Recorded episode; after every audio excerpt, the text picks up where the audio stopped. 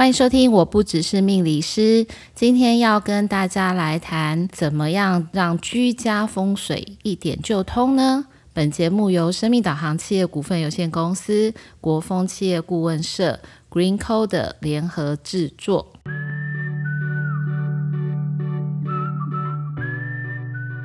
欢迎收听，我不只是命理师，各位听众朋友们，大家晚安，我是 Lilian。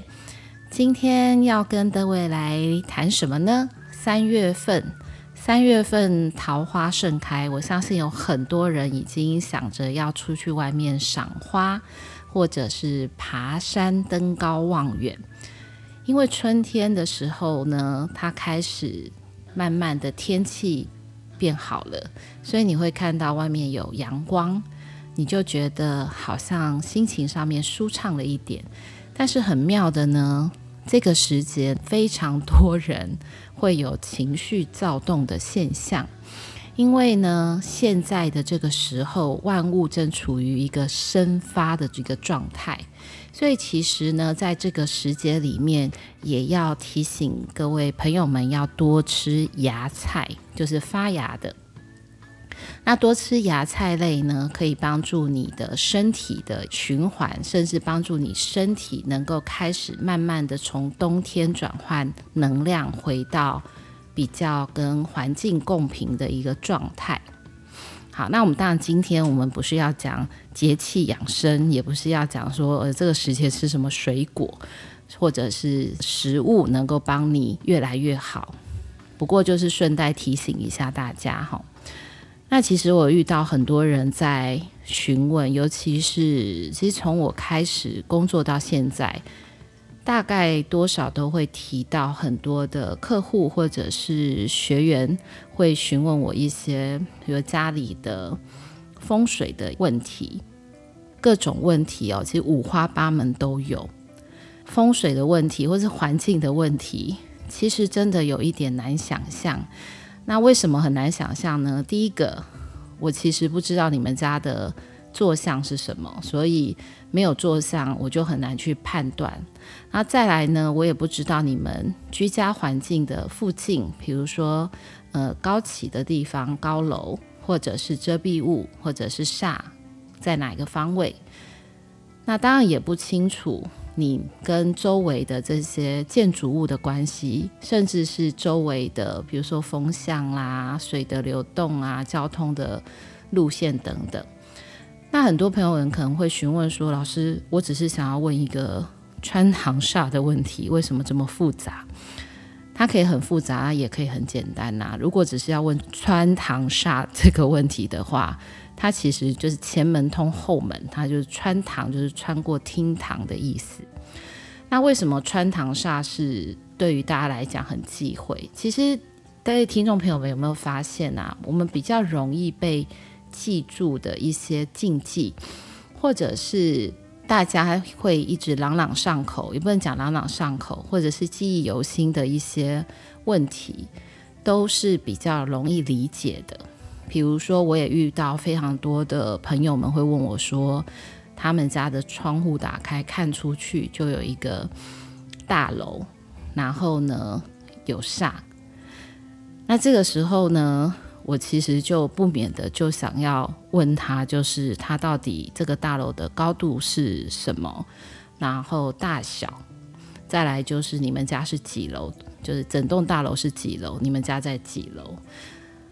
因为在风水上面的形煞，所谓的形就是形状的形，形煞的意思呢，就是你可以看得到形状，这个叫形煞。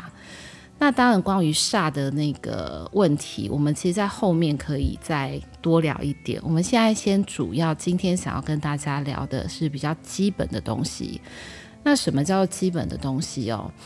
如果你想要运用你的环境，然后让你在这个环境里面能够舒服，或者是在这里休息，在这里活动，在这里有很好的一些社交。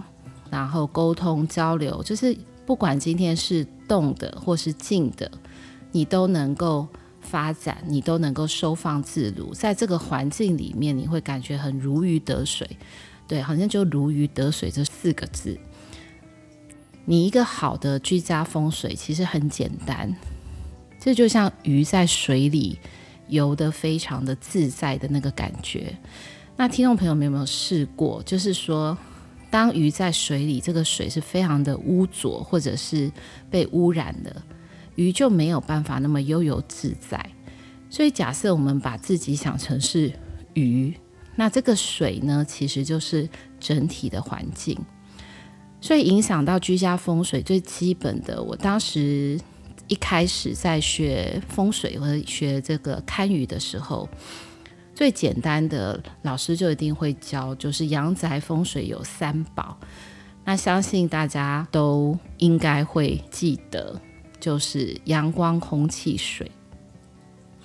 好，那当然不是食物的三宝，这是居家环境的三宝。那阳光、空气、水，我觉得其实也很好记。那如果有学过一些西方的相关的命理或是占星塔罗的朋友，这个应该更好记，因为呢，西方的四大元素其实就是地、水、火、风。那我们把这个拆解来跟风水的三大元素来做一个比较。地水火风，我们先把地拿掉，地其实就是环境。那水火其实就是我们刚刚讲过讲到的阳光、空气、水里面的水跟阳光。再来风就是属于空气。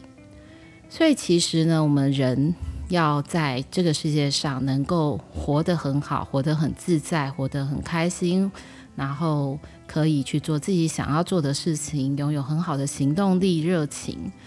当然，跟这三个元素非常非常的相关。那这三个元素就是阳光、空气、水嘛。那我相信也有很多人在听风水，也会脑筋里面就叮跑出来，就是啊，那不就是我们在电视上面常常听到有些老师在说“左青龙，右白虎，前朱雀，后玄武”。那这个好像很容易记住，对不对？但是大部分人其实不知道它为什么。如果我们今天把这个概念放在风水上面来讲，其实就从整个地理来看，或者是我们从太阳光的一个升起跟降落，就是光线的运用来理解的话，其实就会比较容易。那太阳一定是从东方升起嘛，所以东方的太阳，早晨起床的太阳，它其实是没有杀伤力的。所以为什么很多人呢会去追日出、看日落？实际上其实很简单，大家只要去想，因为日出跟日落这两个时间点的太阳都是没有杀伤力，并且有帮助的，所以其实很简单，我们运用的阳光就是早上的五点到七点，还有下午的五点到七点。那可能有很多听众朋友就会说，不对啊，我听到很多人跟我说不能西晒。对，西晒不是在下午五点到七点，因为夕阳的颜色是橘色跟红色，所以其实呢，夕阳里面它有红外光线。那红外光呢，其实是能够让人变得温暖、平抚情绪。但是西晒的阳光其实是有杀伤力的。那这一块也其实非常的有趣，在。东方的十二地支里面，每一个时辰的配对的生肖，或者是说它配对的十二地支，都有它的含义存在。所以基本上我们会运用到的就是早上五点到七点的阳光，跟下午五点到七点的阳光。那刚刚提到的左青龙，左边其实就是以呃。东方的一个地理来讲，左边就是青龙方，就觉得所有的事情都很好啊，很好像是在一个蓄势待发的一个状态，也有一点点像我们现在三月份，好像所有的事情都准备好了，ready 好了，已经度过了冬天那个寒冷的时节，很多的花或者是草植物，万物要开始生长的时候。但万物生长的时候，它并不是蓬勃发展，它还在储备它的能量跟它的养分。所以，其实左边的青龙带来吉祥的意思，在风水里面的概念也是一样的。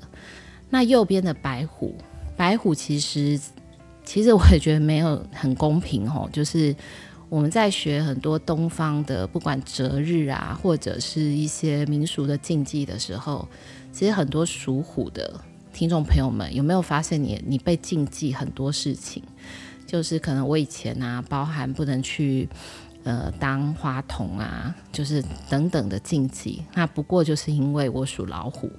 所以我以前也是百般不明白，就是属老虎怎么什么事情都不能做，然后感觉很像哦，新娘只要看到你，就好像就会不幸福的那个感觉。其实我以前百思不得其解，后来慢慢在学东方命理的时候，你就会发现，不管今天是婚克择日，或在风水上面，它那个白虎其实是一个隐喻，或者是一个象征。也就是我们刚刚提到的西晒，因为呢，西方的这个太阳，尤其是在下午三点到五点的时候，这个太阳是会让人非常的不舒服的，它的紫外线其实非常的强，所以呢，就会造成，如果呢，你是一个西晒的店面，或者是大门口是开在西边，餐厅的位置，或者是客厅的落地窗。也是西晒，你其实就会发现，因为这个时候的阳光来得非常的猛烈，那这个热度会瞬间的就上升，但是呢，它又没有办法很快的排除，所以呢，在这个地方就会形成一个停滞的一个气场。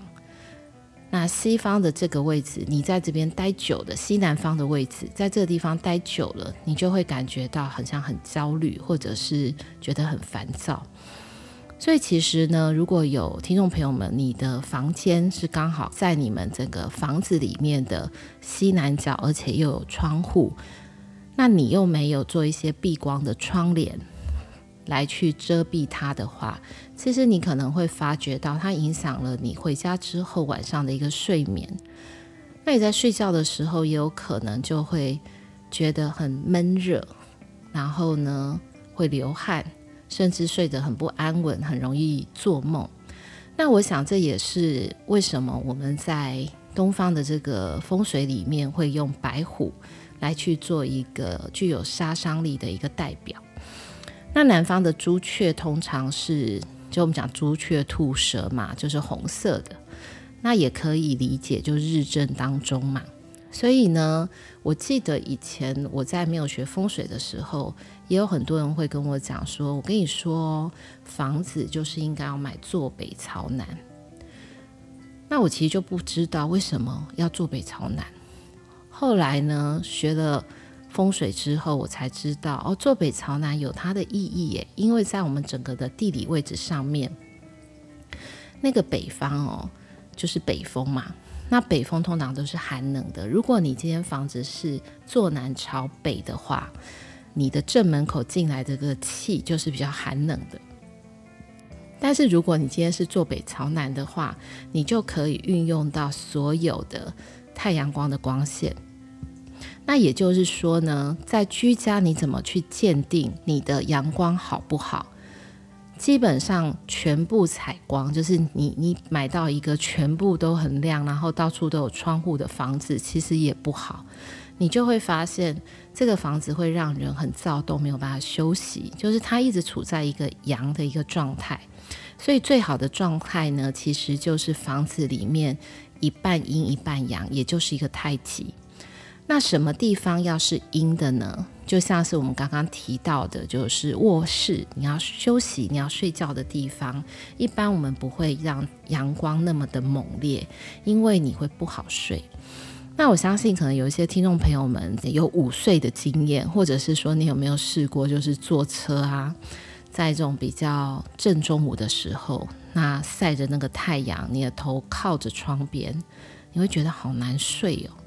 就像睡也觉得，哎，怎么那么刺眼？好像不应该是一个休息的一个时候。所以呢，我以前在学八字的时候，我就发现，哎，好厉害哦！人类真的好厉害哦，在八字里面，或在我们运用日光的这个时间里面，有一个叫做日光节约时间。那这个是在早期我们比较缺乏这些。人造光线啊，或者是这些照明的一个器具的一个时时间点，我们会运用一些人工的一些照明，也是开始这个文明进步的一个时候。但是你也会慢慢的发现，当我们有很多的人造的这个照明，或是人造的阳光的时候，我们就没有办法真的那么去顺应大自然的一个阳光的一个作息。所以以前古人说“日出而作，日落而息”，对现在人来讲，其实也许有很多人你的作息它其实是颠倒的。那作息颠倒也没有关系，你还是要找一点时间能够去晒晒太阳。因为阳光对于居家的一个影响其实是非常大的。那在国外曾经有一个很有名的一个洞穴实验，它就是把人埋到地底下去生活。那埋到地底下生活会完全见不到阳光，在里面生活的人他会依循着他的生理时钟，他不需要有时钟来看。但是这个实验的结果其实很有趣哦。就是在我没有看时间的这个生活，每日的生活作息当中，我的生理时钟起床睡觉的这个时间，我好像可以维持在平均值大概二十四五个小时左右。在这个洞穴实验的个一段时间，一个月吧，好。在洞穴生活的人，把他们带出来到有阳光的地方，其实对他们有产生什么样的影响呢？对他们产生了一个情绪，还有跟人群的一个互动的影响。所以，其实为什么常常讲阳光是希望的源头？那就是当你今天有阳光的时候，你比较容易有一些正面的思考，或者是阳光可以给你带来一些能量或者是力量。所以。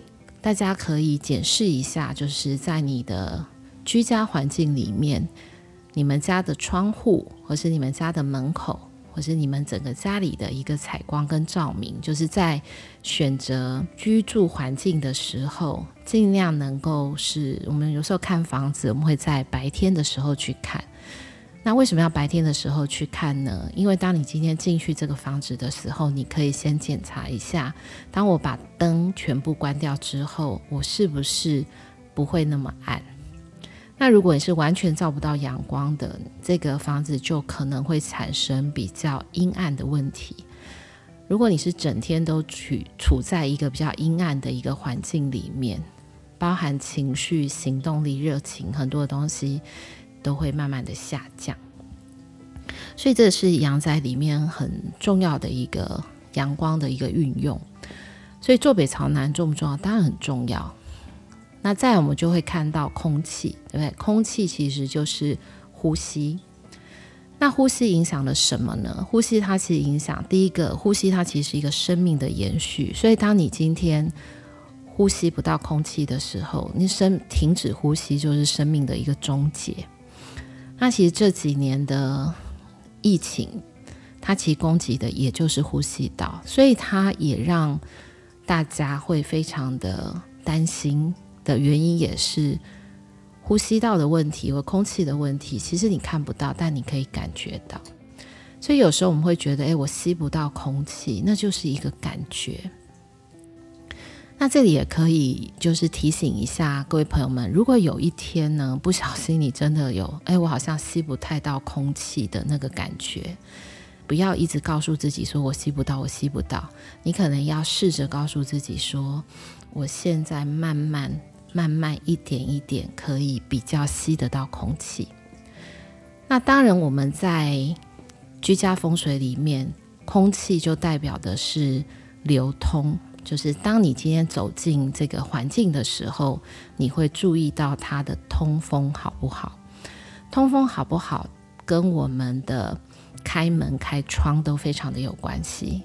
那我记得我早期在学的时候，最担心的一件事情就是看风水有一个比较重要的一个重点，就是我们不会把厕所放在整间房子的最中央。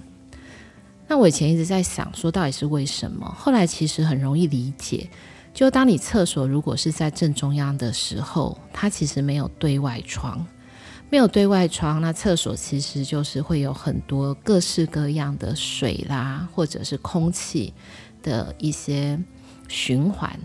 所以呢，当你不好的空气、不好的这个气场，它没有办法跟外面做很好的一个对流的时候，它就会产生一个滞，就是停滞的一个感觉。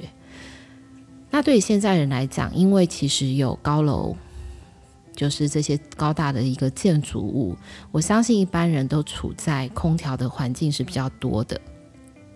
那这边就会去延伸出来一些问题，比如说，嗯、我们之前在最之前几集有提过，叫病态建筑症候群，它里面影响的就是我们的神经系统、自律系统、自律神经系统。那你就会觉得人比较疲惫，容易累。那为什么？因为我们是处在一个密闭空间里面，不断的循环，但是没有一个新鲜的空气进来流动的一个状态。所以呢，会造成你的这个空气的品质是不佳的。所以在居家里面呢，在一个看房子一个重点，或者选择环境的重点，对外窗这件事情其实很重要。那当然有一些，我记得我之前在看那个《哈利波特》的时候，其实里面有一段就是他住在那个楼梯的下面。我那个时候心里就想说，他住在这里哦，住在这里其实会有一种压迫感。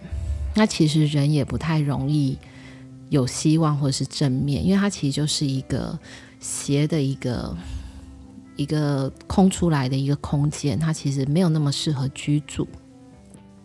所以第二点就是我们讲的空气，那第三个就是水嘛，水当然就是水越干净，你就。健康当然越好，所以为什么我们其实慢慢的这些年来就会有用净水器啦，或者是用一些呃过滤水的一些器具，其实就是因为现在的水跟以前比起来，它其实相对的没有这么的干净。